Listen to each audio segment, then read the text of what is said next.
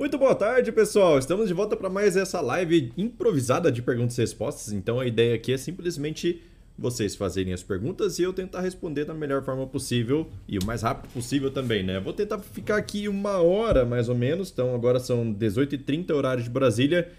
E vamos ficar pelo menos uma hora aí tentando responder perguntas de vocês. Eu sei que o pessoal demora um pouquinho para chegar, mas para quem já chegou, sejam bem-vindos. Salve, salve! Não sei se vocês estão saindo já de casa, de, de casa não, do trabalho para voltar para casa, se estão no trabalho ainda, se vão virar madrugada dentro. Mas é isso aí, vida de programador, a gente não tem horário certo não, né? Parece até que tem uma sujeira aqui para mim. Tem mesmo. Então beleza, agora pronto. Kleber falou boa noite, professor. Boa noite, seja bem-vindo. Para mim aqui ainda tá um dia lascado, sabia? Na verdade, meu horário aqui são 17h30. Ainda não é noite, mas tá bom. eu tenho que viver no horário de Brasília, então, cara, não às vezes eu até me confundo. Eu até mudei o horário no meu computador aqui para ser sempre o horário de Brasília, daí fica mais fácil de programar vídeo, essas coisas assim. Mas é isso aí. E aí, pessoal, como é que vocês estão? Prontos para perguntar mais alguma coisa aí sobre Firebird? Sobre o banco de dados, sobre BXpert, sobre SQL em si, alguma função específica, qualquer coisa aí. Quiserem perguntar, essa é a hora. Essa é a hora que eu me dedico aqui para poder responder perguntas de vocês, até porque comentário de YouTube, de Facebook, de mensagem pessoal, normalmente eu paro uma vez por dia para poder responder todo mundo de uma vez só, senão, senão eu não faço nada, fico só respondendo. Mas é, demora, né? Demora. Então o pessoal que faz pergunta nesses outros canais acaba tendo demora na resposta. Então a live é importante por causa disso. Inclusive essas lives que eu estou fazendo aqui, eu vou acabar transformando elas em podcast para poder escutar depois no Spotify, no Deezer e outras plataformas aí de podcast, certo? Podcast de streaming, de áudio e tudo mais. Antigamente eu já fazia isso, mas hoje em dia já faz um tempo que eu não fazia live, né? Agora comecei a fazer com mais frequência de novo. E é isso aí. E aí, minha gente, perguntas? Levanta esse YouTube aí, deixou minimizado para quê? Só para escutar? Pergunte também, aproveita. Isso aqui é praticamente uma consultoria VIP, já que tem pouca gente no momento. Mas vamos lá. O negócio é só mandar sua dúvida e pronto. A live ela é toda feita assim, tá? É personalizada, baseada nas dúvidas de vocês. Deixa eu ver, deixa eu ver, deixa eu ver. Vamos lá. O Kleber já mandou ali, ó. Gostaria de saber melhor, é, de saber melhor, de trabalhar com SQL quando temos que usar cláusula in. Por exemplo, fazer uma contagem de acordo com múltiplos status. Contagem de acordo com múltiplos status. Tá. Múltiplos status na cláusula where, onde você vai colocar o in, vários status lá, né? É... Tá, olha só. Interessante, é bem interessante a sua pergunta, tá? Vamos lá. Então, o que, que acontece? Cláusula in. A cláusula in, ela tem uma limitação no banco de dados, não só no Firebird, mas tem em inúmeros outros, é, é, outros bancos de dados também, tá? Não só no Firebird. O que, que acontece? Ela tem uma limitação de no máximo 1.500 itens se você for colocar de forma fixa, certo? É, o que, que vai acontecer com o in quando a gente coloca aqui. Deixa eu colocar na minha tela aqui para a gente já começar a exemplificar. Então, select from produto p where p.id in, abre fecha parênteses, 1, 2 e 3, certo? Então, o que, que acontece aqui, ó? Se eu colocar qualquer dado aqui da tabela produto, certo? Nem sei se tem esses IDs, eu acho que tem. Então vamos ver só, rodando aqui para ver. Demora um pouquinho justamente porque eu estou em nuvem, certo? Esse banco de dados aqui é nuvem. E eu coloco aqui de propósito em nuvem é, justamente para é, encontrar gargalos de performance. Tá? Então é interessante é, rodar as consultas já em alta latência justamente para poder encontrar isso. Então vamos lá. Coloquei esse in aqui e aí tem muita gente... É, ou seja, eu não posso colocar mais, falei sobre limitação, né? Então eu não posso colocar mais do que 1.500 itens, certo? Até 1.500 ele deixa de forma fixa, do jeito que eu estou fazendo aqui, certo? Agora, se eu for fazer, por exemplo, vou dar um Ctrl D aqui para repetir, fazendo assim, ó, select é, vi.id produto from venda item VI, certo? Isso aqui, o que, que acontece? Estou pegando todos os produtos que um dia foram vendidos, certo? Então aqui ele vai conseguir retornar mais de é, 1.500 itens e vai conseguir processar mais de 1.500 itens. Porém, o IN, como que ele funciona internamente dentro do banco de dados? O que, que ele vai fazer? Eu vou traduzir esse cara aqui, ó. Certo? Esse where aqui, ele, vai, ele seria o quê? Where p.id igual a 1. Or p.id igual a 2 e assim por diante, certo? Então aqui, ó, a partir do momento que eu já tenho o OR, esse primeiro OR feito aqui, agora é só fazer um Ctrl D aqui, ó, 3 e 4, certo? Internamente é isso aqui que ele vai fazer. Então ele deixa você fazer no máximo 1500, certo? Então, uh, deixa eu só ver o comentário dele ali, ó. Pergunto isso, pois tive um, um cenário onde precisei criar um in com vários status é, representados por IDs. Meu ER ficou uma cláusula in muito grande, 15 IDs. 15 até que é tranquilo, tá? 15 até que é tranquilo. Mas nem sempre é, em situações de muitos IDs, muitos que eu digo assim, cara, sei lá, é, centenas, tá? Centenas. A partir de centenas, vamos dizer que já dá para começar a sentir alguma diferença. Então, o que, que acontece? Ele vai internamente transformar um in nisso daqui. Se você colocar assim, ó, not in, então ele vai ter que ser assim, ó, where p.id diferente de 1 e aqui muda de or para end, certo? Então ele vai mudar isso daqui internamente. Lembrando, aprendeu qualquer coisa aqui na live, manda foguetinho no comentário aí para eu poder saber que você está aprendendo, certo? Quanto mais foguetinho você mandar, mais interessante foi a informação para você. Assim eu vou ficar sabendo, beleza? É importante que eu fique sabendo para a gente saber se eu estou bem na didática. Fechou? Então vamos lá. Então, internamente, o not in vai, vai se comportar assim: where p.id diferente de 1, end p.id diferente de 2 e assim por diante, certo? É isso que vai acontecer com o not in. Portanto, quando você tem muitos dados aqui dentro do in, você simplesmente não consegue ter uma performance tão boa justamente porque ele vai adicionar várias cláusulas OR lá dentro, certo? Então, Aqui, ó, nesse outro cenário, onde eu tenho um select que retorna uma quantidade maior do que 1.500 itens, ele também vai processar isso dessa forma, só que ele vai gerenciar. Ó, lista primeiro esses, esse pacote de itens, depois lista o outro, pra, o outro pacote, depois o outro pacote. Isso aqui também não vai ficar bom não, tá? Então, qual que é a ideia? Sempre que você conseguir fazer, ao invés da utilização do in, fazer utilização de uma junção, é melhor. Por exemplo, ah, eu quero saber todos os produtos que foram vendidos. Na verdade, nesse caso aqui, esse exemplo ficou muito simples, né? Porque bastaria eu fazer um select aqui e colocar um distinct na frente.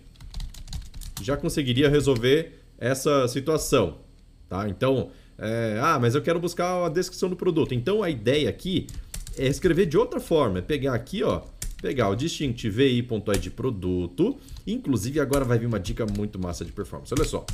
Beleza, peguei todos os IDs de produtos que é, foram vendidos, certo? Só os diferentes. Se eu der um Shift F9 aqui, vamos ver quantos produtos vão ter.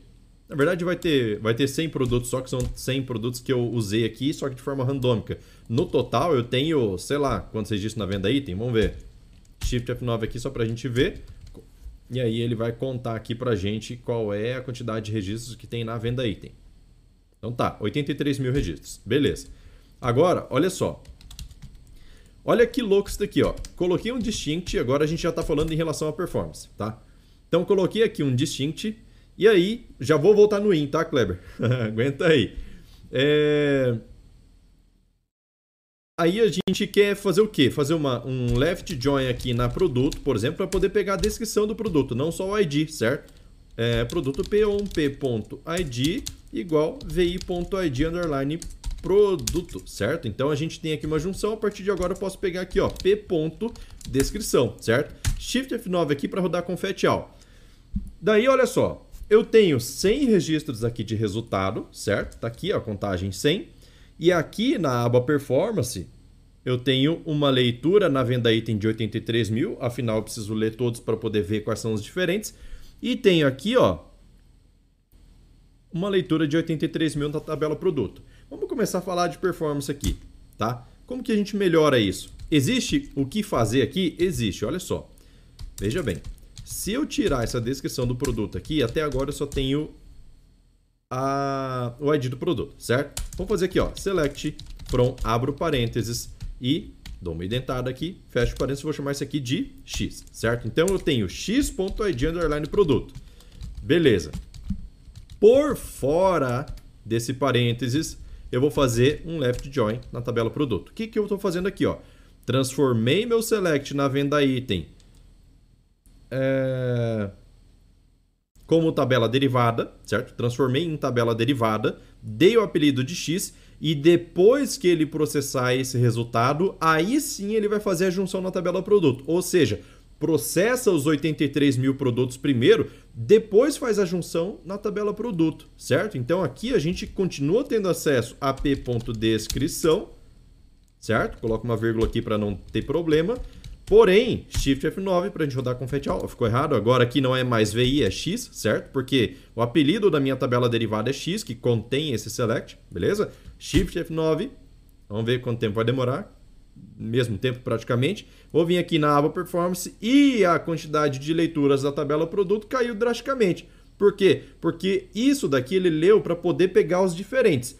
Porém, na tabela produto, eu não preciso ir 83 mil vezes, eu preciso ir 100 só, que é a quantidade de, de produtos que ele encontrou na tabela venda item diferentes, certo? Então, eu só preciso ir na tabela produto nessa quantidade de vezes. Agora, quer ver a gente diminuir mais ainda? Por isso que eu falo, cara, a grande maioria dos problemas de performance que existem nos é, em todos os, sistemas para todas as pessoas, não está em configuração de hardware, não está em, ah, preciso colocar mais memória, não está em velocidade de disco, não está em. Claro, isso influencia, influencia, mas a grande maioria dos problemas que eu vejo de performance tá no modo que a pessoa escreve as consultas. E isso é para qualquer banco de dados, não é só Firebird, certo? Então aqui, ó, veja bem, eu mudei o jeito de escrever, já consegui economizar bastante leitura aqui na tabela produto.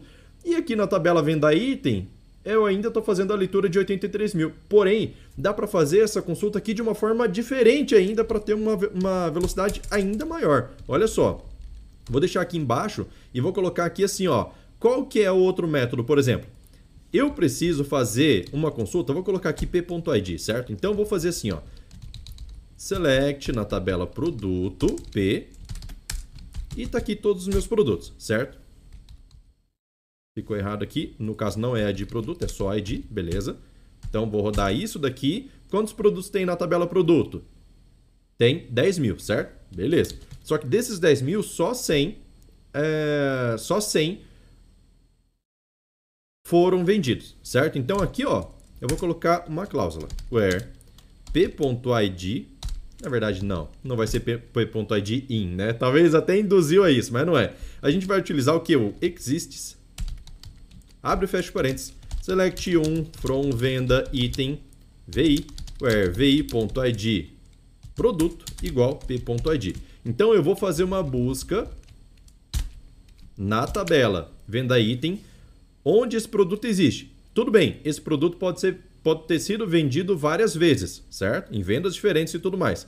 Só que aqui, como eu estou usando o Exists, ele vai utilizar, ele vai buscar só um produto. Se ele encontrar um, ele para de ler, certo? Ele para de ler essa, esse resultado. Então ele só vai fazer uma leitura na tabela venda item para cada produto, certo? Então se eu rodar aqui, ó, Shift F9, vamos ver o que, que ele vai trazer. Ele tem que trazer apenas 100 registros aqui de resultado e ele trouxe o mesmo, os mesmos campos que eu tenho aqui, é, eu tinha lá no outro resultado, então o resultado é o mesmo. E aqui na aba de performance, agora ele fez uma leitura da tabela produto, certo? E na venda item foi apenas 100 vezes, certo? Porque foram os 100 registros que ele encontrou de venda de todos esses da tabela produto. Então aqui, ó, a gente fez no total uma leitura de 10.100 registros, certo? Somando tabela produto e tabela venda item. E nesse aqui de cima, ó, Shift F9, a gente fez uma leitura de quantos registros? Vamos lá. 80, ah, nem precisa de calculadora, né? 83.259, somando os dois, certo? Então, qual que tá mais vantajoso? Esse cara aqui, ó, certo? Na minha realidade, na quantidade de registros que eu tenho, certo? Então, perceba, existem inúmeras formas de você escrever um select que ele pode melhorar para você a sua performance. E aí, eu vou até deixar aqui, vou abrir uma nova aba aqui para eu poder salvar esse script depois. Então, falando sobre o win, eu falei sobre é, sempre que você puder usar uma junção no lugar do in, é melhor em relação à performance, certo? Então vamos supor, olha só. Supondo que eu tenha mais de 1.500 itens. Eu vou ter que fazer um last repetição aí. Mas até, por exemplo, olha só, falando sobre recursividade. Já estou pensando lá na frente já. Recursividade no Firebird, ele te dá uma limitação de 1024 iterações. Então, significa que eu poderia colocar até 1024 itens. Eu vou fazer um exemplo bem simples aqui, tá? O if. Vamos supor, primeiro, select from rdb database. Vou aumentar a fonte aqui para ficar melhor para vocês. Beleza. Daí eu tenho aqui ó, o parâmetro. 1, 2, 3, 4, 5, 6 e assim por diante. Vou colocar 7 aqui, tá? Vou fazer uma recursividade bem rapidão aqui, tá? Então aqui são IDs produto, certo? São todos os IDs de produto que eu preciso. Esse cara aqui eu vou transformar o if uh, ps, abro parênteses, e esse select entra aqui em cima. Para quê? Só para eu poder fazer isso aqui, ó. Select asterisco from p, certo? Daí ele vai buscar essa IDs produto que está aqui, ó. Certo? Então tem vários IDs da tabela produto que entra aqui como resultado e eu transformei ele em CTE para quê? Só para organização, certo? Daí, olha só. Eu quero fazer um select nessa P, só que eu quero dividir isso daqui, ó. Eu quero fazer o seguinte. Eu quero pegar um ID apenas e sempre que eu encontrar uma vírgula, eu quero jogar para a linha de baixo, certo? Então, o que, que eu vou fazer aqui, ó? Vamos pegar o primeiro o ID, certo? Então, colocar assim, ó, IDs, underline, produto, opa, produto. E vou colocar assim, ó, P ponto, né? Colocar assim, left, abro parênteses, vírgula. Então, eu quero pegar dentro dessa string a primeira quantas posições? Porque aqui, ó, eu posso ter uma ou mais posições. Posso ter o produto 10, posso ter o produto 100, certo? Então aqui, ó, eu preciso pegar até a posição da vírgula. Daí vamos fazer o seguinte, ó, position, abre e fecha parênteses, é, a posição da primeira string dentro da segunda. Então o que, que eu quero encontrar? Vírgula. Aonde eu quero encontrar? Dentro de p.ids produto, certo? Posição da vírgula é isso aqui, ó. Fechei o parênteses aqui do left, vamos rodar. Então eu encontrei a posição da vírgula, ele vai andar da esquerda para a direita até encontrar a vírgula. Encontrou a vírgula? Beleza. Só que eu não quero a vírgula, eu quero só o ID. Então essa, esse position aqui vai pegar menos 1, certo? F9. Deixa eu fazer uma coisa aqui, ó. acho que o meu cursor não está aparecendo na tela. E tem configuração para isso. Beleza, agora sim. Ó. Melhor. Então tá, peguei o primeiro ID. E aí, agora eu preciso pegar o primeiro ID do restante, certo? Então para isso eu vou, vou colocar isso daqui como ID, certo? Vírgula. E vamos pegar o restante dos IDs agora, certo? Então a gente vai utilizar para isso substring, abre e fecha parênteses. Qual é a string? Essa daqui. É, from, a partir de qual posição? Posição da vírgula, certo? Então posição da vírgula, só que eu não quero a vírgula. Então posição da vírgula mais um. Eu sempre tiro a vírgula da jogada. Preciso colocar mais alguma coisa aqui, ó. For, quantos... for não. For, quantos caracteres? Não, não precisa. Se você não coloca, ele pega até o final da string. Isso é ótimo pra gente. E esse cara aqui, se chama restante, certo? F9. Então a gente tem aqui, ó, Kleber, eu ainda estou na sua pergunta, beleza? Sobre o, a lista de in. Então vamos supor que essa daqui é a sua lista de in, certo? Que você vai colocar lá no in. É uma lista grande, considerável, sim, sei lá. Vamos supor, né, que seja uma lista grande. E aí você consegue dividir essa lista, pegando o ID em um campo e o restante no outro. Daí, vamos entrar aqui com recursividade. Então, para isso, eu vou declarar aqui em cima recursive certo? Para a gente poder informar que o CTE nosso vai ser recursivo, pelo menos um deles. Vou colocar uma vírgula aqui, certo? Aqui no final. E vou adicionar um novo CTE, que vai ser o R. S, abro parênteses, e vai começar com esse select aqui. Daí é o seguinte, olha só. Perceba o seguinte, aqui eu estou sempre buscando a posição da vírgula, certo? Só que quando ele chegar aqui, ó, no 100, ele acha uma vírgula aqui na frente? Não acho. Então, como ele não acha vírgula aqui na frente, ele vai perder o valor 100. Ele vai falar, ó, acabou, certo? Acabou as vírgulas, então não tem mais valor. Então, aqui a gente concatena esse restante com uma vírgula, certo? Concatenei aqui, só isso. Daí é o seguinte, para eu continuar a minha recursividade, a gente faz assim, ó, union all, e aí eu vou pegar é, select from R. Por que R? Porque uma recursividade é a execução do procedimento a partir dele mesmo, certo? Então aqui, ó, eu estou fazendo um select na R e R é o meu CTE. E esse select está dentro dele mesmo, certo? Então por isso que ele é recursivo. Então aqui, ó, se eu pegar r.id e r.restante, eu já consigo acessar esses dois campos. Porém, eu preciso fazer exatamente a mesma coisa. Olha só, vou pegar esse left esse substring e vou colar ele aqui, certo? Então vamos lá. Peguei aqui, ó. Aqui, aqui eu estou fazendo aquela, aquela extração, né? Tiro o primeiro ID e pego o restante e coloco em outro campo. Só que a partir de agora, a partir desse segundo item aqui, eu não quero mais pegar da string completa. Eu quero pegar do restante, certo? Então quero pegar o 2, depois quero pegar o 3 e assim por diante. Então aqui, ó, onde tem o p.ids produto, vou dar um Ctrl R aqui, ó, onde ele encontrar isso aqui, troca por r.restante, certo? Então replace all, troca todos. Tranquilo. Então aqui, ó, agora eu estou fazendo o r.restante. Essa concatenação de vírgula não precisa mais, que eu só faço ela uma vez, beleza? E aqui embaixo eu vou fazer assim, ó, vamos rodar esse CTE. Select from R. E aqui, que campo que eu vou colocar? Posso colocar o ID e posso colocar o restante, certo? F9. Vamos ver o que, que a gente vai ter, ó. Já deu problema, certo? Deu problema falando que o substring recebeu um parâmetro negativo, certo? Por que, que isso acontece? Olha só, o resultado que ele conseguiu processar. Chegou aqui, ó.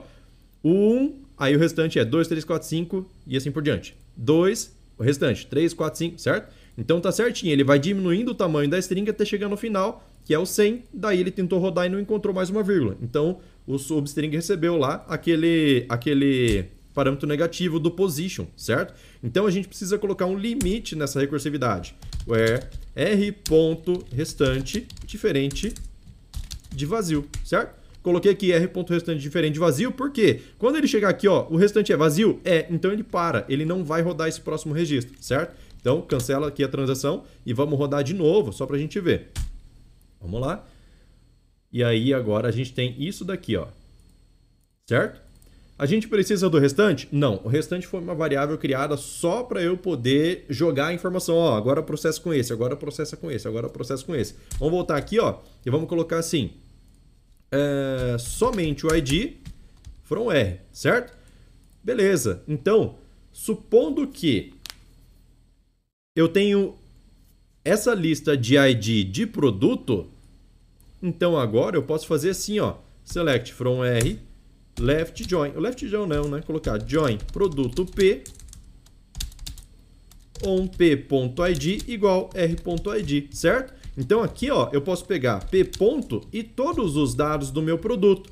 Ctrl Enter, certo? Vamos dar um Shift F9 aqui para ver o que, que vai dar?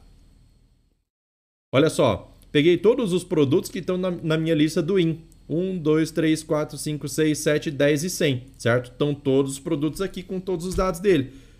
Então, significa que aqui na minha lista de parâmetros, eu posso simplesmente trocar esse cara aqui, ó, por cast, abre fecha parênteses, dois pontos, p, lista parâmetros, ou lista IDs, certo? Então coloca aqui as varchar, vamos colocar aqui de mil, certo? De, de mil vai ser muita coisa talvez, né? Mas coloca aí, não tem problema. A gente simplesmente troca esse parâmetro e todo o R aqui da recursividade já vai processar essa lista, certo? O que, que a gente acabou de fazer aqui, ó? A gente acabou de parar de utilizar o in para utilizar uma junção, certo? Então é isso, Kleber, que a gente faz aqui, ó, que dá para você aumentar a sua performance de forma que isso daqui você só usa memória para poder processar, certo? Só usa memória para processar, que é essa, essa extração de, de cada ID da lista para depois fazer essa busca na tabela produto. Shift F9 de novo.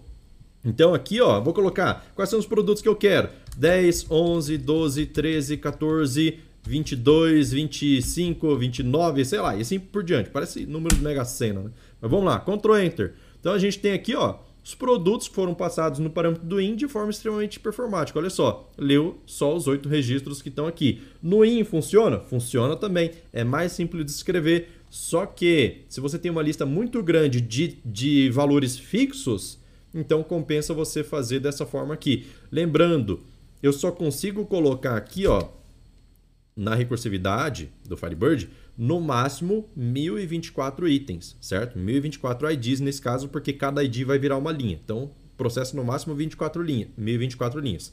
Mais que isso, você vai precisar ir para PSQL para poder fazer um de repetição e fazer essa mesma extração, certo? Daí você não usa recursividade, você vai usar de repetição mesmo, como um while, por exemplo, certo?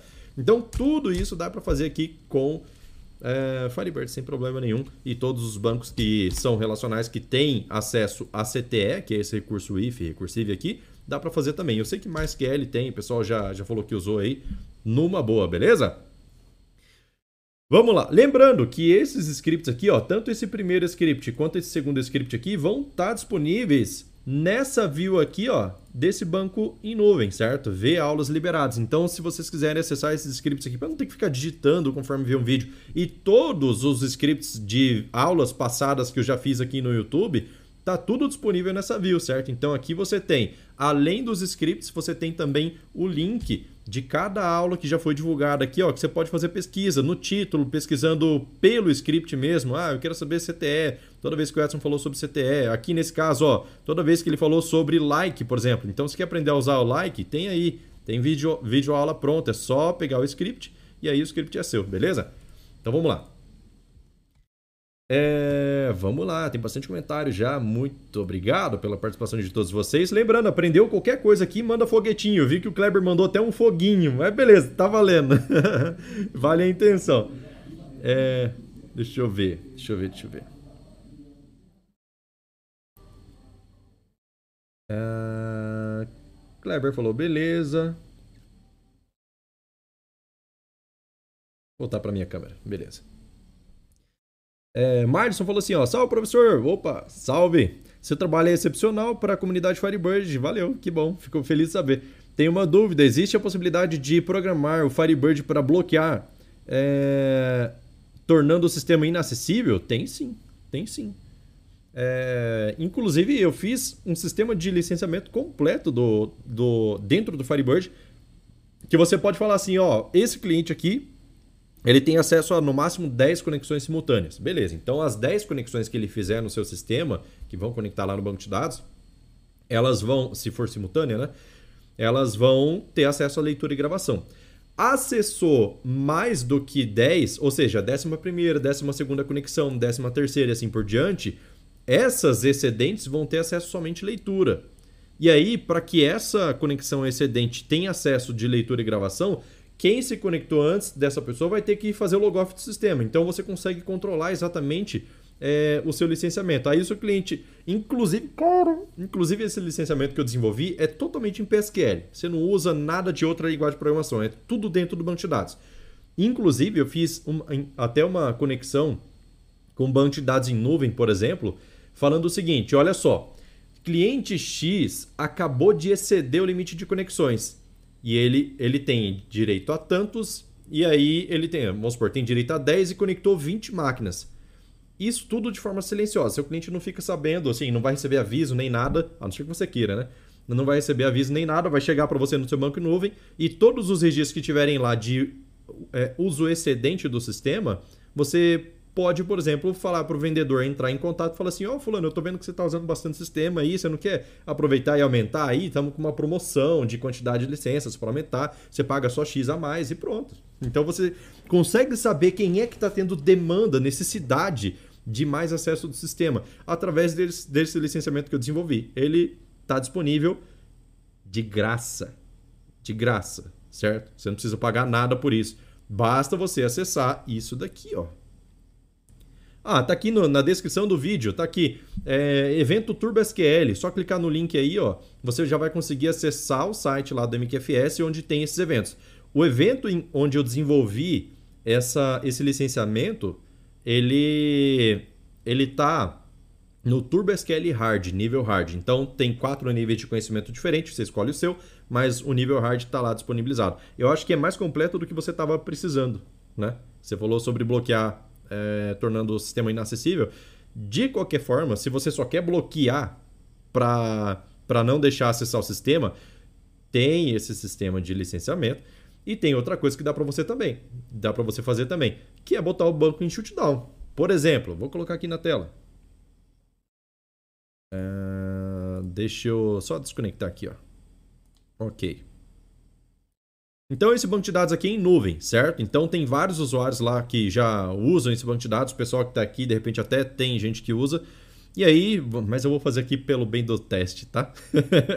aí tem aqui, ó, Services, Database Shutdown. No próprio Bixpert tem, só para facilitar, mas você consegue fazer isso via GFix, tá? GFix você consegue fazer isso, que na verdade essa tela ela usa o GFix para poder fazer isso. Então aqui no GFix, ó, você escolhe qual é o banco de dados, fala assim, ó, eu quero que seja desligado, certo? Então, uh, ele vai dar o shutdown, que essa tela é para isso, vai forçar, ou seja, vai derrubar todos os usuários. E aqui ó, você pode colocar full shutdown para que ninguém tenha acesso ao banco, ou single user mode. Por exemplo, é, você derruba e só um usuário vai conseguir conectar. Isso serve para quê? Para que você se conecte com o SysDBA, por exemplo, e faça atualização e sabe que ninguém vai se conectar depois, certo? Então é só mandar o shutdown aqui, ó, vou colocar o full para ninguém conseguir acessar, ok? Ah, eu não tenho permissão para isso. é que eu não uso o SysDBA no banco de dados em nuvem, eu uso esse usuário aqui, ó, que foi um que eu criei para mim, certo? Então eu não consigo. O SysDBA vai conseguir fazer o shutdown a não ser que você dê acesso para é, o seu outro usuário, né? Mas a ideia é essa, simplesmente vir aqui, ó, Services, Database Shutdown, e depois você vem aqui em Database Online para poder liberar, certo? Então libera aqui, pode colocar normal, é, e aí só vem aqui no Bring Online e ele vai deixar essa, esse banco de dados acessível de novo. Beleza? Então dá para fazer isso daí sem problema nenhum. Peter falou: Salve juventude, salve, seja bem-vindo. Uh, by right, by right click falou assim: Olá, que bom que estou conseguindo ver sua live ao vivo. Show de bola. É, tem live que fica gravada aí só vê depois, né? Mas legal. É, Adalton, boa noite. Você é fera Firebird, parabéns. Valeu, muito obrigado. E o by right click também falou o seguinte: ó. É, excelente orientações sobre essa ferramenta. Estou iniciando agora e estou tentando aprender com suas aulas. Cara, a melhor coisa, melhor coisa que você faz, sério mesmo na descrição do vídeo tem lá o TurboSQL. Escolhe o nível de conhecimento que você tem. Ah, cara, eu estou começando agora do zero sobre Firebird, então tem o Beginner lá. Clica no Beginner, daí a partir da próxima segunda-feira você já recebe as aulas, certo? É, segunda, quarta e sexta tem, tem as aulas que você vai receber. É de graça também, tá? É, Joel falou boa noite, boa noite, seja bem-vindo. Kleber falou tá sensacional, show de bola. Adi falou boa noite, boa noite, seja bem-vinda. A Dalton falou assim: MQFS teria como Teria como limitar o número de conexão por usuários ou estações dentro do Firebird? Tem, acabei de falar sobre a, o licenciamento que eu desenvolvi, tá? É, é, ele, é, ele usa recursos nativos do Firebird, mas ele, é, ele não é nativo, certo? É, Kleber falou fantástico. Kleber falou também, essa lista eu poderia gerar com um generate, generate series é, quando a mesma não for sequencial, né? É, pode, na verdade, assim. É, você pode colocar qualquer coisa dentro daquele linha ali e mandar fazer a recursividade. Pronto, não tem problema. É, a Dalton falou ali, ó, a cada live, live ou vídeo que assisto aprendo mais. Show de bola. Não se esqueça, pessoal. Eu sempre tenho que lembrar, porque às vezes o pessoal che chegou agora, né? Sempre que você aprender alguma coisa aqui dentro dessa live, manda foguetinho aí nos comentários que eu preciso saber se vocês estão aprendendo. Senão o pessoal aprende e aí ah, eu não sei se está aprendendo, se não está, e não sei se o conteúdo tá bom. Mas é isso aí. Beleza? Vamos lá. É, a Dalton, já li. Kleber falou assim: muito legal, professor, show de bola. É, By Right falou assim: você poderia analisar uma consulta para melhorar a performance? Analiso. Manda aí. É, show, obrigado pelas dicas. Vamos lá. É, acabou os comentários já. Então, pessoal, quem tiver comentário, manda. Quem tiver pergunta, manda. Essa é a hora.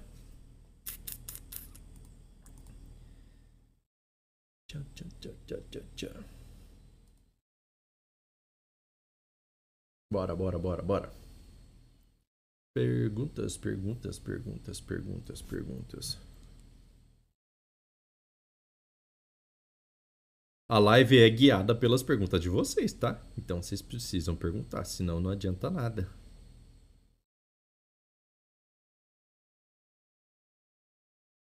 Bora, bora, bora, bora, bora.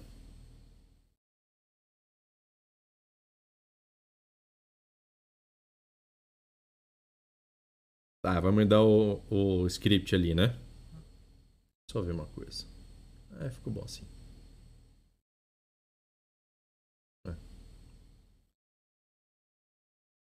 Alexandre falou: boa noite, boa noite, seja bem-vindo. quiser mandar pergunta, já mande. Como faço para enviar? Ah, deve ser um, é uma query grande. Você vai ter que mandar ou pelo Telegram.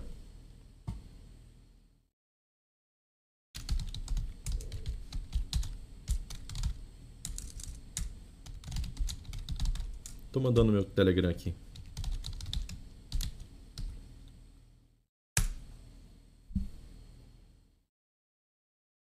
É, manda pelo Telegram, você pode mandar um arquivo, um arquivo, texto, ou se for, sei lá, se for muito grande, né? Mandar com arquivo texto, se for pequeno, pode mandar no. É que se mandar no texto normal, às vezes ele fica colocando emoji, sei lá. É, deixa eu ver. Thiago falou assim, ó. Chegando atrasado agora. Boa noite, boa noite, seja bem-vindo, não tem problema. Se tiver pergunta, já aproveita e manda. Mande, mande, mande. Essa live vai ficar disponível depois, tá? Para poder assistir. E também eu vou fazer ela, vou transformar ela em podcast para você conseguir ouvir ela enquanto você faz seus exercícios, enquanto você lava sua louça, enquanto você segura o seu nenê e assim por diante. Então, só não vai dar para ver tela, né? Mas o que eu falo aqui dá para dá para aproveitar.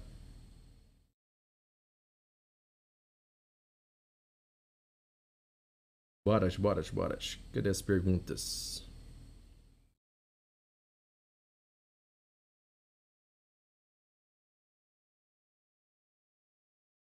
Enviou um Telegram. Deixa eu pegar aqui, ó. Kleber falou assim, ó, professor, sobre o uso de subquery, quais as melhores práticas? Tá, vamos lá.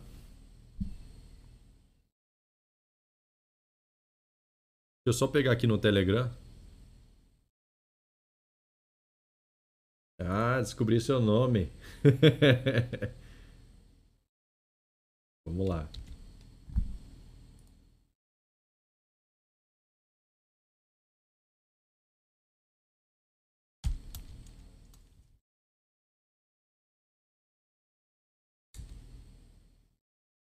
Só pegar a consulta e colocar aqui. Bora lá. E mostrar aqui na tela. Pronto. Então vamos lá. O... Esse select aqui, vamos ver o que, que acontece nele. Tá, o... é Ricardo, tá? Eu vou falar seu nome, Ricardo. Fala para mim qual que é o objetivo desse select, primeiro de tudo. Tá, e tenta falar isso do jeito mais breve possível para a gente poder é, resolver isso daqui. Eu preciso saber o objetivo dele antes de falar sobre performance, tá? Enquanto isso, deixa eu ver aqui, ó, o, Igor, o... Tá, o Kleber perguntou ali sobre melhores práticas de subquery. Primeira coisa, se você tiver que acessar uma subquery mais de uma vez dentro do mesmo select, ou seja, fiz o select lá, tem a lista de colunas. Coluna 1 é subquery na tabela caixa. Coluna 2, subquery na tabela caixa buscando outro campo.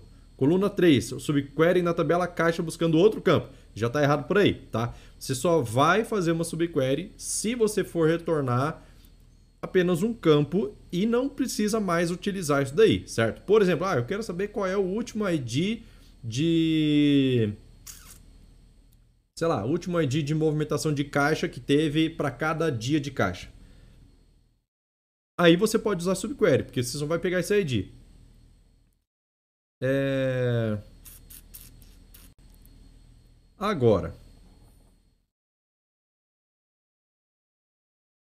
E isso serve também para where, tá? Se você colocar alguma condição lá embaixo usando subquery, e também usou essa mesma subquery lá em cima no, na lista de colunas, já já está errado, porque você está fazendo leitura excessiva, certo? Então, o uso de subquery é justamente para que você é, busque apenas um campo, um registro, certo?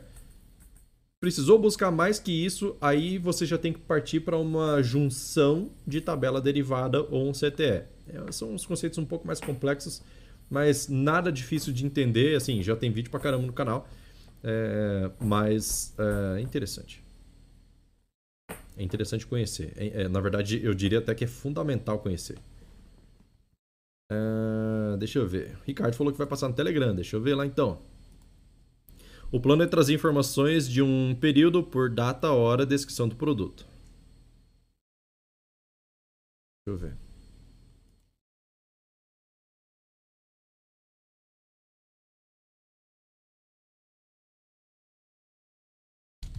Que eu acho que eu acabei botando a conversa na tela aí sem querer, mas desculpa aí qualquer coisa.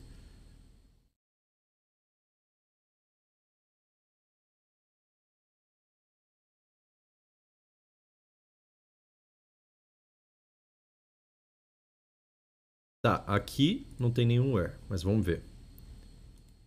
Ah. Só um pouco. Acabei pegando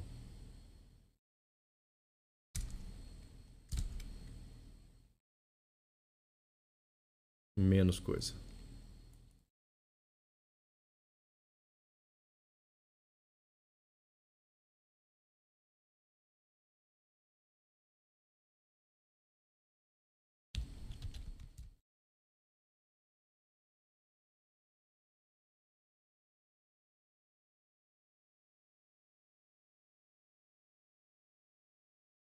Vamos lá. É, deixa eu ver, deixa eu ver, deixa eu ver. Então, tem um select na tabela saídas apoio. Beleza. Onde a data da baixa esteja entre tal e tal. Primeira coisa, precisa ter índice nesse cara aqui. Não sei se você tem, tá? É, tem um order by aqui, 3 desk. Esse order by 3, 3. Data baixa, tá? É o mesmo campo aqui. E perceba, aqui você está utilizando é, order by 3 desk. Então, esse cara aqui, se você não tem índice nesse campo ainda, preci... é, então aproveita e, e, e, cria um índice de forma decrescente, certo? Índice de forma decrescente. Por quê? Porque daí você aproveita ele tanto para o where quanto para o order, certo? E se já tem um índice de forma crescente? Beleza, então experimenta criar um índice decrescente e ver se ele vai usar. Não tenho certeza se ele vai conseguir usar, por quê? Porque você tem um group by aqui e o group by precisa fazer a ordenação pelos campos que estão nele. Então, 1, 2, 3, 4. 1, 2, 3, 4. Certo? Então, ele vai colocar aqui nessa hora. Eu, inclusive, faria o seguinte, olha só. Data baixa, hora baixa. Teoricamente, a hora está dentro da data, certo? Então, começa assim, data é, 1 de 1 de 2023. Hora, 8, 9, 10, 11, 12. 2 do, é, 2 do 1 de 2023. Hora, 8, 9, 10, 11, 12, certo? Então, teoricamente, assim. Então, eu colocaria, só por questão de... Não, não só por isso, mas assim... Quando você faz assim, ó, 1, 2, 3 e 4, você poderia, olha só, você poderia, de repente, talvez não seja necessário, mas você poderia experimentar fazer um índice composto nesses campos aqui, ó certo? Número, data baixa, hora baixa, código. Esse número, não sei o que é esse número, tá? Mas vou fazer o seguinte, vamos colocar ele para baixo. É, não sei se esse número se repete ou não. Imagino que sim, já que já que você coloca um SAM aqui, certo? Senão não faria sentido ter o SAM. Então, experimenta colocar um índice composto desse, desse, desse, desse, e esse índice composto coloca ele decrescente, tá? Por quê? Porque data baixa está sendo usada no where como primeiro campo, certo? Aqui. E está aqui, eh, no caso, order by 1 desk, certo? Porque eu movimentei o data baixa para cima. Então, se você cria ele decrescente, ele auxilia no order, auxilia no group, por causa do conjunto de índice, e auxilia aqui também no filtro. Então, é um índice que deve cobrir todas as situações. Tá? Começa por aí. Daí aqui você faz a busca de data e hora. SDA é o nome do CTE? É. Então, beleza. Vou dar um Alt F aqui só para ele organizar a query. Então, ele tem aqui data e hora, tem outros dados, tal, tal, tal, from SDA, e aí você faz junções. Tá, são todas junções obrigatórias. itens SDA. E aí você faz a junção. Join produtos pro, faz a junção. É, grupo produto, seção, usuários. Tá. Olha só. Eu entendo que. É, imagino, tá? Que todos, todas essas tabelas possuem ligação obrigatória. Imagino, tá? Sim, eu sei que você colocou um join aqui, onde a junção é obrigatória. É, mas imagina o seguinte: itens SDA. Isso aí fica para você refletir aí, tá? Itens SDA. Toda SDA possui pelo menos um item? Se sim, então beleza. Então você pode utilizar aqui um left join. Por quê? Porque se, se você tem a certeza de que é, tem, tem um para um pelo menos, ou um para n, então a junção vai acontecer, certo? Porque assim, que que é, qual que é o maior problema de você utilizar join, join, join, join, join? Ah, junção é obrigatória? É. Vai ter sempre um registro lá? Vai. Só que quando você coloca o join e apenas join, isso aqui é muito interessante, cara. Isso vai virar um corte. quando você utiliza join e apenas join, você está falando para o Firebird, confira, confira tabela por tabela se a ligação existe para depois imprimir alguma informação daqui de cima, do SDA, por exemplo, ou desses campos que estão aqui. Tá? Então, obrigatoriamente, ele vai ter que conferir. Ó, liga na, na itens, depois liga no produtos, depois liga na grupos pro, depois liga na seção, depois liga no usuário. Teve ligação entre todas? Teve. Então, pode imprimir. Certo? Então, isso pode bagunçar a sua indexação. Certo? Então, sugestão, se você tem certeza de que existe sempre uma ligação entre esses dados, e eu acredito que sim, tá? SDA, não sei, imagino que seja tipo vendas. Tem item, toda venda tem item? Tem. Todo item tem referência de produto? Tem. Todo produto tem um grupo de produtos? Não sei, pode ser que tenha. Daí você vai precisar checar isso aqui, tá? É, toda, todo grupo está dentro de uma seção? É provável que sim. Aqui todo, é, todo, toda tabela SDA está vinculada com o usuário, é muito provável que sim, você deve gravar o usuário que está ligando ali, que está fazendo essa operação. Então, se você tem ligação entre todas, você não vai ter alteração de resultado se você colocar left, certo? Em quantidade de registros exportados. Só que você não obriga o Firebird a conferir dessa forma aqui, você não obriga ele a conferir se existem dados aqui antes de voltar. Então a indexação fica toda em cima da SDA, que está aqui, ó, nesse índice que a gente acabou de sugerir, que eu acabei de sugerir para você fazer a criação, tá? Índice composto nessa sequência de campos para ver o que, que vai dar. Beleza? Então, acho que é isso aí, a análise. É... Só tenho como saber depois que você testar, e se você quiser testar aí agora já falar também, fica a seu critério. Tranquilo? Mais análise de script? Eu faço também. Na verdade, eu presto consultoria disso, né? Mas eu quis fazer isso daqui só para vocês sentirem o gostinho do negócio. Vamos lá. É... Kleber, tá respondido sobre melhor prática de subquery? Se sobrou dúvida, me avisa. Igor falou assim, ó. Ô Petson, boa noite. Sabe me dizer como limitar um select com first é, no left join? Tem uma query de list de produtos Aí queria listar a primeira data de venda. Aí utilizo o first com um left. Tá. Você vai conseguir fazer isso no Firebird 4.0. É... Num recurso novo que apareceu. Ou você faz de uma outra forma. Por exemplo. Olha só. Vamos lá. Firebird 4.0. Select from produto P. E eu quero buscar p ponto. Pode ser. ID, código barra, descrição. E eu quero buscar a data da última venda, certo? Primeiro, antes do, do Firebird 4.0, o que já existe já faz bastante tempo. Select from. Vamos lá. Select from. Venda V.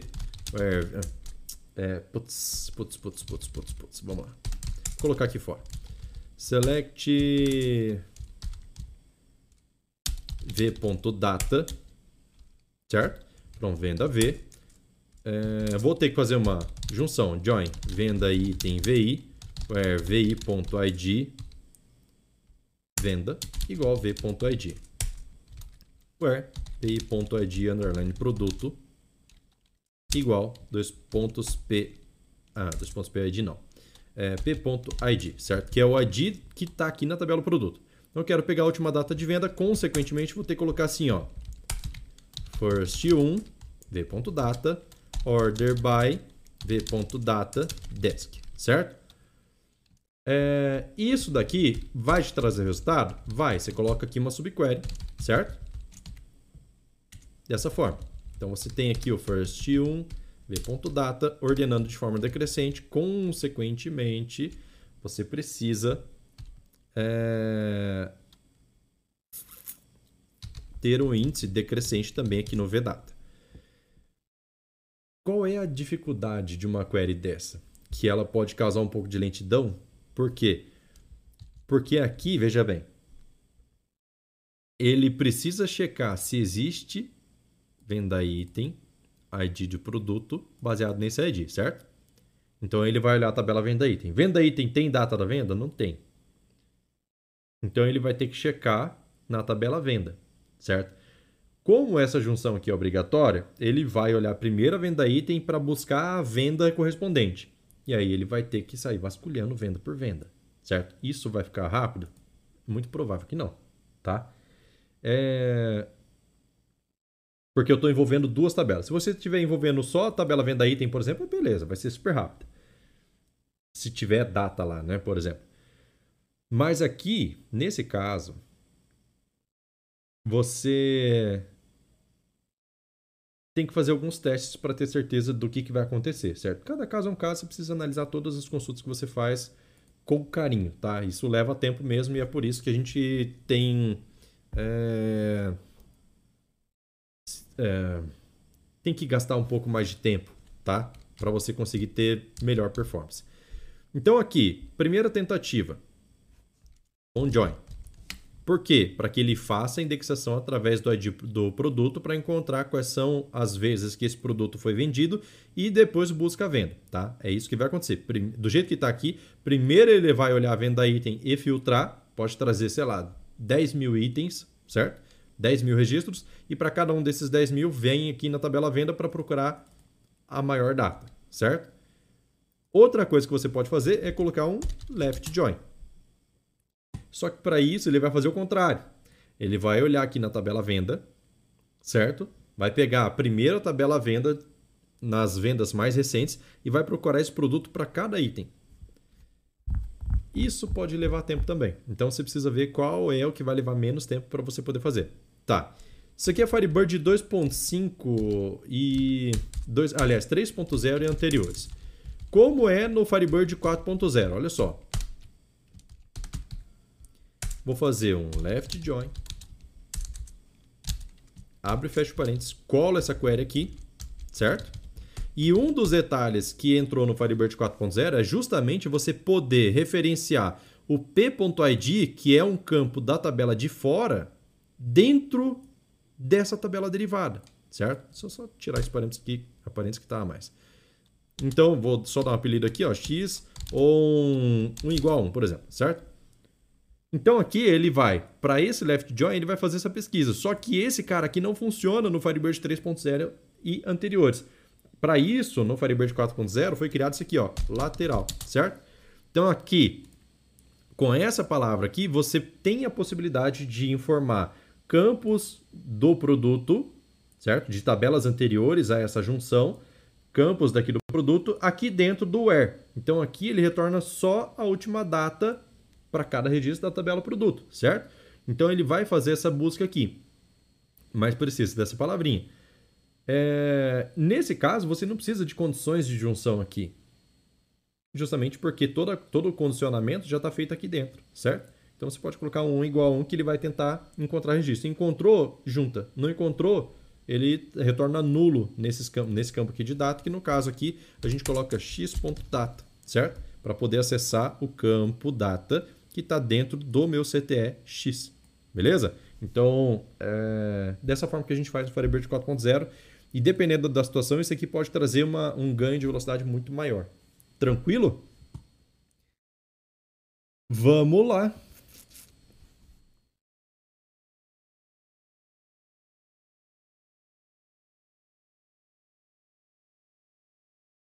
É, onde que eu parei aqui agora?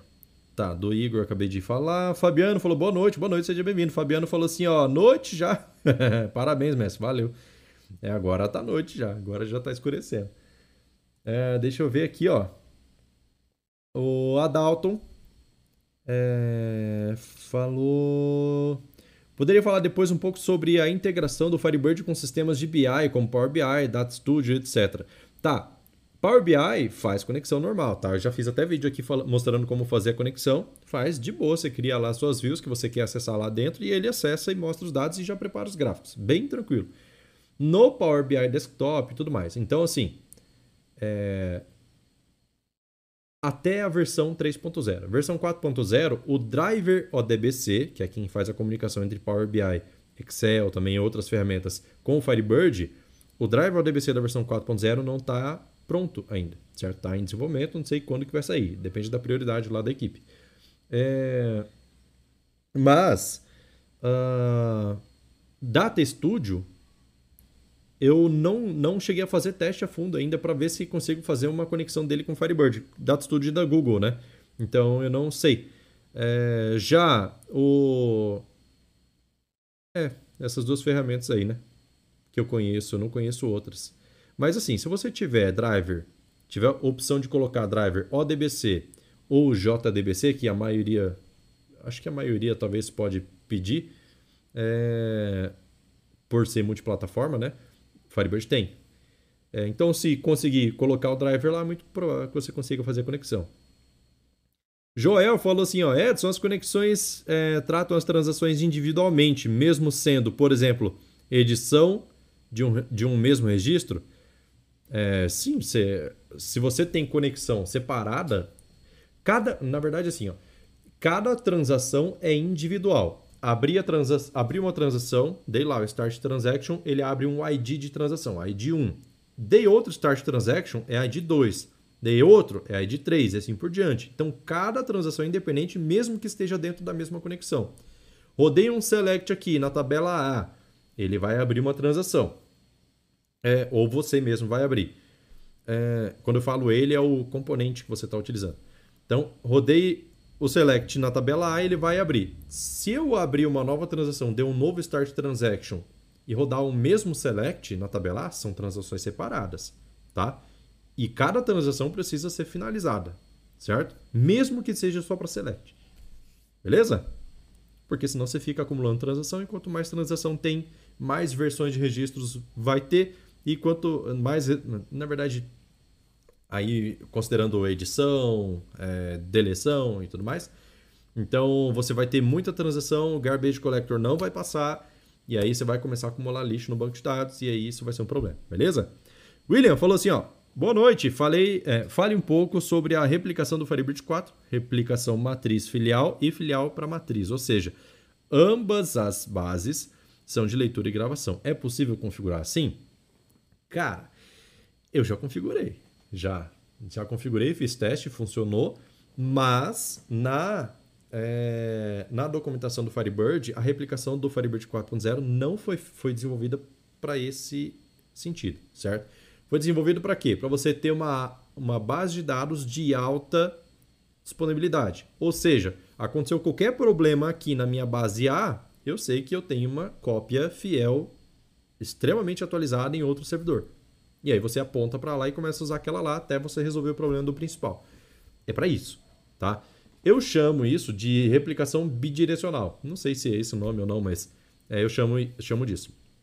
De qualquer forma, nada te impede, a partir da versão 2.5 do Firebird, de você fazer, de você desenvolver a sua própria replicação. Por quê? Porque o Firebird tem uma capacidade de conexão entre ele e ele mesmo, vamos dizer assim, entre a mesma versão, banco de dados diferentes, você consegue falar assim, ó, banco de dados A se conecta no banco de dados B, faz qualquer coisa lá dentro. Insert, update, delete, alteração de estrutura, qualquer coisa. Select, tá? Você consegue retornar dados de lá também e fazer essa comunicação entre eles. basta ter a comunicação livre com Firewall, com acesso a IP e tudo mais. Então, você, é, uma vez que você consegue, consegue conectar nativamente, não precisa de UDF, não precisa de nada. Nativamente você consegue conectar Firebird com Firebird, então você consegue fazer qualquer tipo de, qualquer tipo de replicação. Eu também já desenvolvi replicação e já e tem dois materiais na verdade. Um que é replicação, é, controle de registros, por exemplo, esse registro foi inserido na tabela X, manda para lá. Esse registro foi alterado na tabela Y, manda para lá e assim por diante. Quanto e o controle disso, né, para saber o que, já foi enviado, o que, não foi enviado por banco réplica. Então é uma replicação assíncrona que eu desenvolvi. É... E desenvolvi também um método de transferência de dados em massa de local para nuvem ou vice-versa. Tá? Então, por exemplo, local para nuvem você sempre tem a latência de rede. Método normal, por exemplo, tenho 10 mil registros na tabela produto, a gente viu aqui já. E eu envio um por um através de comandos de insert. Tá, tá, tá, tá, tá vai mandando lá para a nuvem. Isso levou já 14 minutos aqui na minha máquina, certo? É, quando eu fiz a gravação do vídeo. E no meu método, eu fiz baixar de 14 minutos para 2.9 segundos, uma coisa assim. Depois eu fiz um outro método mais eficiente ainda que baixou para 2 segundos. Então o negócio ficou melhor ainda. É, esse material está disponível, então precisar tá lá no, no site do MQFS, você vai lá em cursos e embaixo do curso principal, que é o Firebird Developer, tem o, o Mundo MQFS. Clica lá, você vai ver todo o catálogo de produtos do canal. Beleza? Uh, deixa eu ver, deixa eu ver, deixa eu ver. É... O Ricardo falou assim: vou testar aqui, beleza. Kleber falou: tá sim. Então tá, tá claro ali os sobre subquery. O Ricardo falou assim: ó, realizei os testes e coloquei antes e depois no Telegram. Então vamos lá ver. Vamos ver, vamos ver.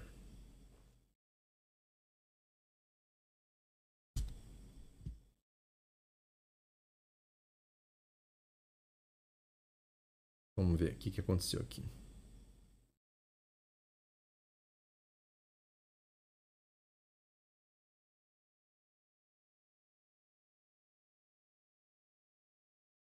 Exatamente igual. Mudou o tempo. Bom, deixa eu ver.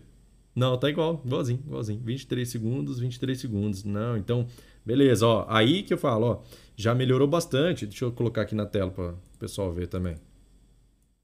Porque vou colocar só a imagem do do antes ali do depois, tanto faz. É, deixa eu ver, captura tela. Aqui, ó. Então o que, que é importante aqui, ó? Ah, não deu para ver tudo. Mas aqui, ó, essas saídas apoio é a única tabela que está com problema de indexação. Por quê? Porque ela está fazendo uma leitura de 2.488.000 registros, tá? Ela, e está não indexado, está vermelho, certo? Então, saídas apoio é uma tabela que está com problema. O que, que eu preciso fazer aqui? Ó? Vamos voltar aqui no Bexpert. Deixa eu ver qual que é a tabela saídas apoio. Eu deixei o script aqui agora. Não está aqui.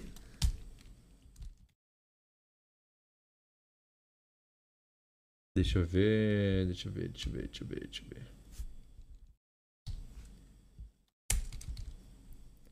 Tá.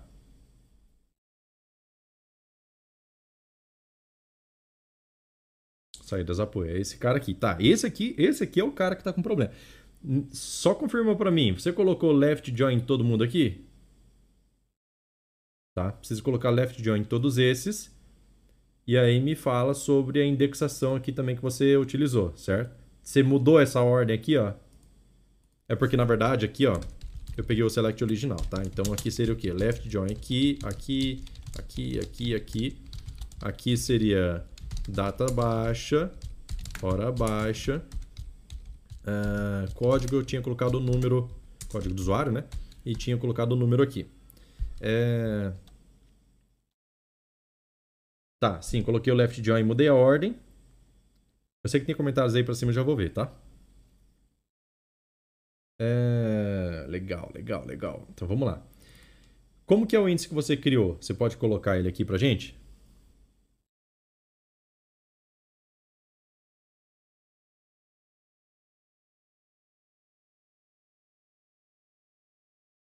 Guardando aqui.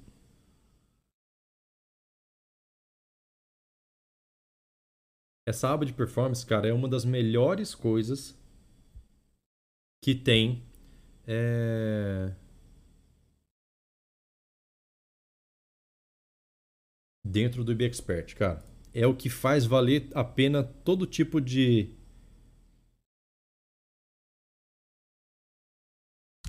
pagamento que a gente tem que fazer nessa ferramenta, seja o, o inicial quanto a renovação. É, tá, ele falou assim, ó, não criei o índice da data, exatamente por isso então. Ó, se você só criar o índice pela, pelo campo data, já vai te ajudar bastante. Vai, vai ajudar bastante mesmo, mesmo, mesmo, mesmo, tá? É, mas experimenta fazer assim, ó.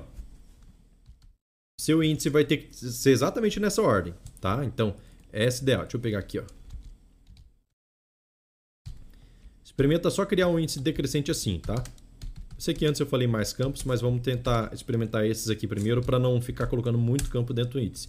Então, seu índice composto vai ter que ser, vai ter que ter nessa ordem de forma decrescente, certo? Então, cria um índice lá, data baixa, hora baixa, decrescente. Como que você faz? Vamos lá. É, eu acho que eu tenho uma tabela aqui que dá para usar.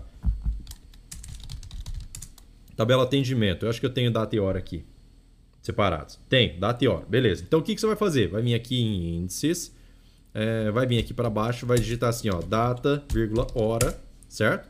E, ah, muda aqui, ó, certo? Para descending, muda isso aqui, é extremamente importante, certo? Deu um access violation ali, mas é porque eu cliquei fora, isso é um errinho do IBExpert. Aí você clica no raio, vai ser esse script aqui, tá?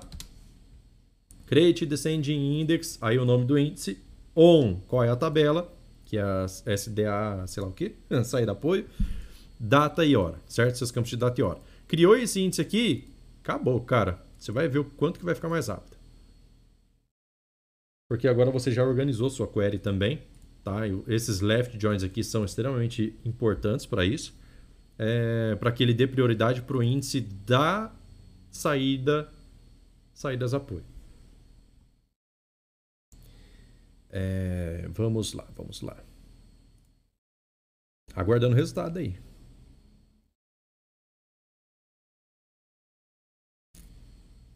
Kleber falou assim, professor, e, é, tens alguma dica para rastrear alteração de tabelas? Tem, tem material pronto também. Cara, eu tenho bastante material pronto. Bastante, bastante, bastante mesmo. E isso é porque as pessoas vão pedindo com o tempo, né? O canal já tem mais de três anos. E as pessoas vão pedindo e eu acabo fazendo é, solução pronta. Então, eu tenho um material, inclusive, que é... Vou pegar o link aqui, fica mais fácil. O material se chama Auditoria de toda a estrutura do banco. Certo? Então, este cara... Vou pegar aqui.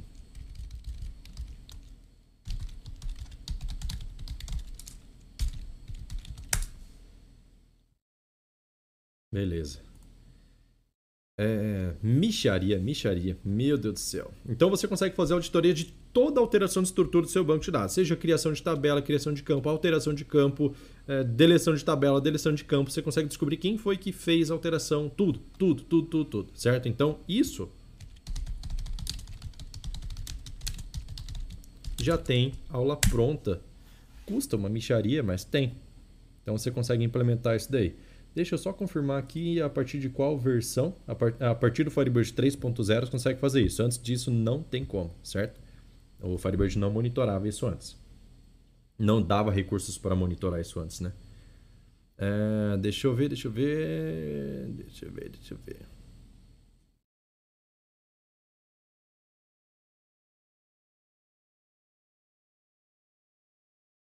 Onde que eu parei aqui?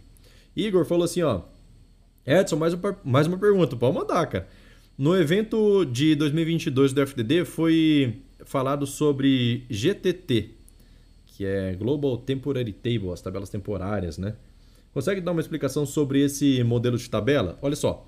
Tabela temporária, primeiro, para que, que você vai usar? Você vai usar para poder armazenar dados de forma temporária, porque o que é temporário não é a estrutura da tabela, são os dados que estão nela.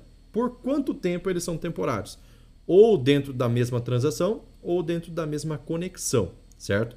Sim, esses dados são visíveis apenas para quem as criou, para quem os criou, certo? Então, abrir uma transação, inserir dados lá, só eu que criei essa transação consigo visualizar esses dados. Me se for é, a nível de conexão, então só a minha conexão vai conseguir visualizar esses dados, outra conexão não, certo? Então, é, dados de tabela temporária, eles têm é, limite de tempo de vida e eles servem justamente para quando você precisa coletar muita informação, tá? Usa só para né, esses casos. Precisa coletar muita informação de tabelas diferentes, de lugares diferentes, sei lá, às vezes conecta em outro banco de dados para poder trazer. Aí você armazena tudo dentro da tabela temporária para no final fazer um select nela, certo?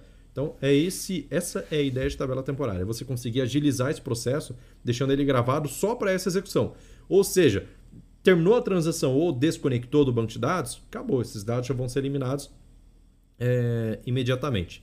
Vantagem é que tabela temporária não gera, não gera lixo, certo? Se eu fizer uma deleção em massa de uma tabela persistente, ele gera lixo no banco de dados e dá trabalho para o garbage collector.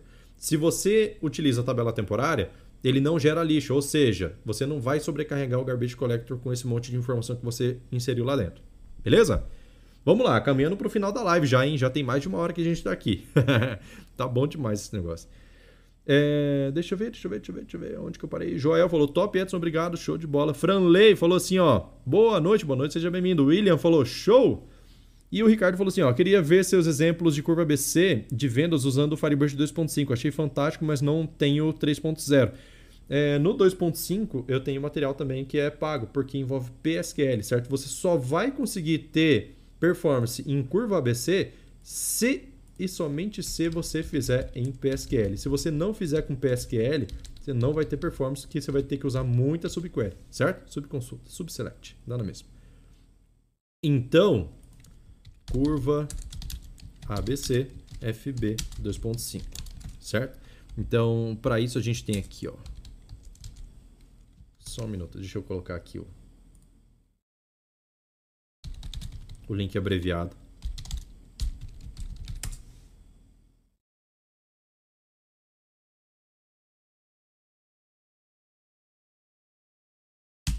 Beleza. É, deixa eu ver, deixa eu ver.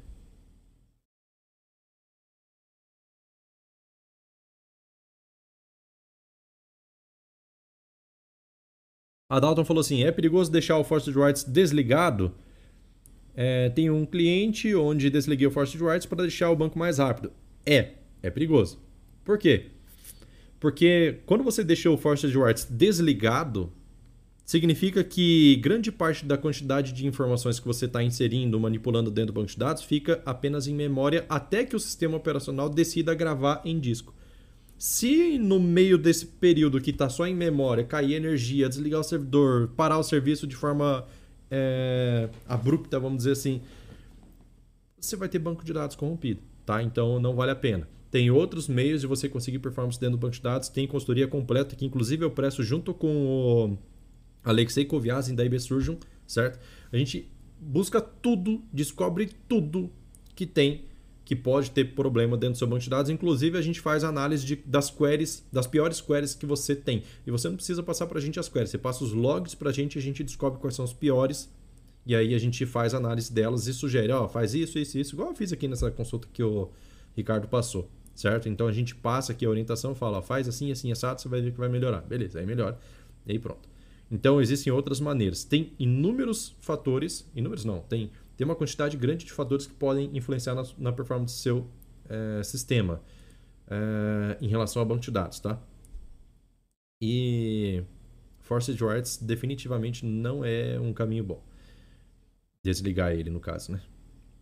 William falou assim, Edson, depois dá uma explicada no do site que tem opção de 30 dias, 180 dias, 360 dias. Tem como mostrar aí e explicar? Tem, claro que tem.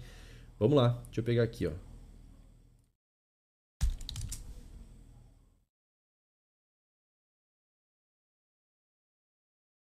Que, que acontece? Olha só. Esse banco de dados que eu utilizo aqui, deixa eu só colocar na minha tela. Esse banco de dados que eu utilizo, ele tem é, duas funções, tá? Ele tem a função de quê? De que é um Firebird 4.0, ou seja, você consegue fazer teste em todas essas tabelas que eu faço aqui, certo? Todas as aulas que eu faço no YouTube, é, com o script e tudo, eu faço baseado nessas tabelas aqui, certo? Então você consegue acessar aqui, fazer seus selects, fazer teste de velocidade em nuvem, pode ficar à vontade para fazer esses testes. O que, que acontece? Além de poder fazer teste nesse banco de dados, existe essa view aqui, ó. Ver aulas liberadas. Ou seja, por exemplo, ó, cara, um dos melhores benefícios desse canal aqui, sem brincadeira. From ver aulas liberadas, certo? Então estou fazendo um select aqui buscando tudo. E aí é o seguinte, cara, eu tenho dúvida na utilização do comando like. Então eu faço assim, ó, where v.script containing like, certo? F9, maiúsculo, minúsculo, tanto faz. O containing faz distinção entre isso. E aí eu encontro todas as aulas em que eu falei sobre like, certo? Então basta você ver o título aqui, se te interessa ou não. Te interessou? A data da publicação, data e hora, né? Tem aqui o link, você pega o link, copia, joga no navegador, pronto, você já vai conseguir assistir. E o script está aqui, certo? Então todos os scripts utilizados nas aulas do YouTube estão aqui, basta você simplesmente pegar aqui, copiar e pronto, certo? Ah, quero ver outro comando aqui, por exemplo, função substring, certo? F9. Então você vai aprender a utilizar substring baseado no script que tem aqui. Tem todas essas aulas aqui, ó, que falam sobre substring. Basta copiar o script, pegar o título, escolher o título da aula aqui, pegar o link e assistir. Então tá tudo mapeado. E eu sempre alimento esse banco de dados. Inclusive, esses, esses scripts que eu fiz aqui nessa live, eles vão se transformar em vídeo depois e eu vou colocar esses scripts também dentro do banco de dados, certo? Então aqui, é, conforme eu for publicando, ele vai, esses scripts vão entrar ali. E aí, existe uma mensalidade, mensalidade ou semestralidade ou anualidade para você acessar esse banco de dados. E essa anualidade, esses valores, eles estão descritos aqui, ó. Dentro do site do MQFS tem aqui, uh, acesse meu banco, certo? Clica aqui, ele fica 24 horas online. Aqui tem um vídeo explicando como funciona. Merge, with recursive, você pode pesquisar qualquer coisa lá dentro. E aí tem aqui, ó, 30 dias de acesso, certo? Custa R$ reais. 365 dias de acesso custa 90 reais, sai mais barato, certo? Ou seja, 12 de 7,50, ao invés de pagar 9 por mês, paga 7,50. E 180 dias de acesso, que 6 meses você paga é, 8,34 por mês, certo? Dentro desses 6 meses. É, essa daqui é a melhor opção nesse caso, certo? Então, clicou aqui, o que, que vai acontecer? Você vai entrar ali, vai fazer o pagamento, tudo, vai chegar a notificação para mim, eu vou gerar um usuário só para você, para você poder acessar esse banco de dados e manda no seu e-mail, certo? Prazo de um dia útil aí para poder fazer essa geração de usuário. E aí pronto, é só ser feliz daí. Fechou? Deixa eu ver aqui agora, o que mais que a gente tem aqui? É, Kleber falou, massa, show de bola. Igor falou assim, a última pergunta, prometo, pode mandar. Tem alguma forma de fazer uma condição em campos do, de tipo diferente sem perder a indexação de tabela?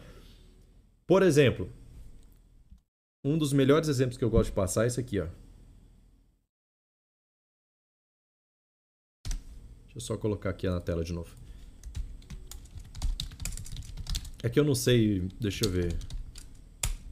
Uma tabela que eu tenho o campo timestamp, eu acho que é essa aqui tem. Data hora, certo? Então eu vou colocar assim, ó, where a.data hora between e aí eu tenho dois parâmetros, dois pontos p data é, vou colocar assim, dt in as date, certo? End dt fim as date, certo? Então você tem parâmetros de data que você está passando, mas o campo é data hora. Então o que, que as pessoas costumam fazer? Certo? Vamos supor que você não tem acesso a fazer isso daqui, certo? Esse cache. O que, que as pessoas costumam fazer? Isso aqui, ó. Cache as date. Isso aqui mata a indexação do campo data hora. Se você observar na tabela auditoria, vamos ver se tem índice lá, né? Índices não tem, mas mesmo que você tenha data, hora, certo? Mesmo que você tenha esse índice aqui, ó. Vamos lá. Vou dar um F9, colocar um... Eu nem sei se tem dados nessa tabela, acho que não. 1 do 1 de 2023 a 31 do 1 de 2023. Com certeza... Opa, coloquei errado, mas com certeza não tem. Mas olha aqui, ó. No Plan Analyzer, inclusive, eu vou colocar uma dica. Ah, quero testar a indexação sem rodar a query. Ctrl F9 no IBExpert e vem aqui no Plan Analyzer. Ó, natural, certo? Não utilizou índice do campo data hora. Beleza? Então, o que, que acontece? É... Como você mudou, isso aqui é um timestamp, eu estou mudando para date. Como você mudou para date, você perde indexação, certo? Você tem duas alternativas. Ou você faz a criação de um novo índice por expressão. Nesse caso, esse cast inteiro aqui entra assim, ó. Vou copiar ele, tirei o apelido só, tá? Vem aqui na auditoria, seta para baixo e aqui em expressão eu colo a minha expressão. Crio o meu índice, vou dar um Ctrl F9 aqui e agora ele utilizou o índice DX2, certo? Essa é uma possibilidade. A outra possibilidade, que eu até acho melhor, é o seguinte, olha só. É, data auditoria, deixa eu ver, auditoria aqui, ó. Eu vou remover esse índice porque assim, cada índice que eu crio na minha tabela, eu comprometo mais ainda a velocidade dos meus inserts. Então, não é ideal sair criando índice à torto direito aí, já que já tem o índice no campo data hora. Então, o que, que eu faço? Volto a deixar ele de forma original. E aí, aqui, ó, os meus parâmetros de data, que tem que ser data, porque meu usuário não vai informar a hora, eu coloco assim, ó, concatenado, com espaço, é, 00, end, vou colocar para baixo aqui, ó, conta concatenado com espaço 23, 2.59, 2.59, certo? Então coloca aqui concatenado e em volta cast, abro parênteses, s timestamp. Então eu transformo o meu parâmetro no mesmo timestamp, no mesmo tipo de dado que é o campo, certo? Então agora, Ctrl F9, qual é o índice que ele utiliza? Auditoria DX1, que é o índice em cima do campo data, hora, de fato, sem precisar fazer expressão nenhuma. Beleza? Então, o ideal é que você transforme o seu parâmetro com cast para o mesmo tipo de dado do seu campo. Aí você não perde indexação e sua query passa a ser rápida. Tranquilo? Meu Deus, isso aqui vai gerar conteúdo para cacete. Vamos lá. Ah, deixa eu ver, deixa eu ver, deixa eu ver. Ó, o Ricardo já falou ali, ó. Fantástico, ficou muito bom ver lá no Telegram. Ganhei meu dia hoje. Show de bola. Vamos ver, vamos ver. Como é que ficou esse negócio? Quero ver. Então vamos ver o antes, certo? Deixa eu colocar aqui, ó. Ah, cara, eu queria colocar de um tamanho menor aqui para poder caber na tela, mas ele não fica.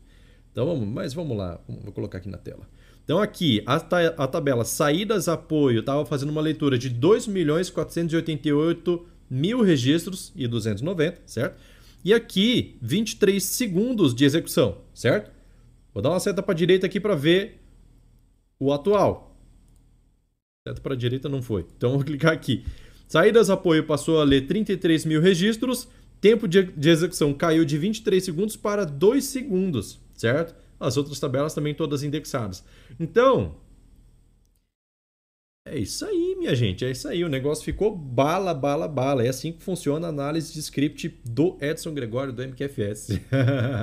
você me passa o que você precisa, qual é a situação atual das suas leituras. Eu faço análise, te falo o que tem que ser feito e você tem um resultado extraordinário, beleza? Nesse caso aí, caiu 20 segundos na execução da query. É um tempo de café que seu, que seu cliente não tem mais. não vai poder buscar café mais. Beleza, Fabiano falou assim, ó. Referente àquela pesquisa em todos os registros para localizar DNA compatíveis no FB4, tem algo que ajuda? Cara, Fabiano, eu lembro disso, bicho. Eu lembro, eu lembro. É...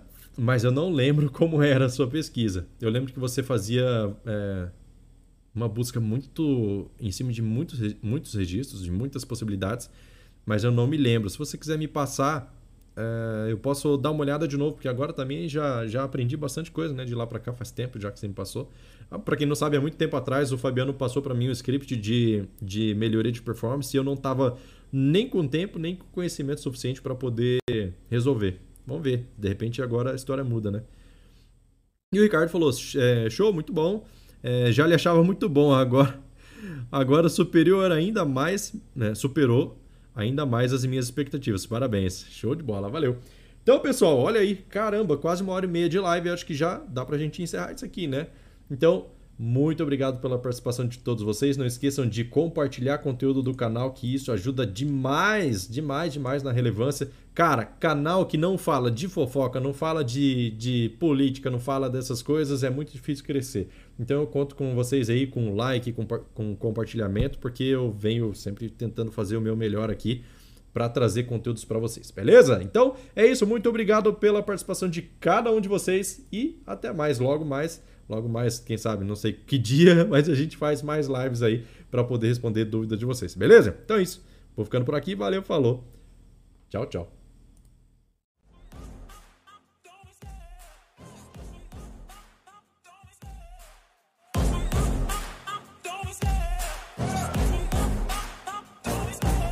love the chase and the hunt, and I set the pace when I'm running. I always take what I want, and I always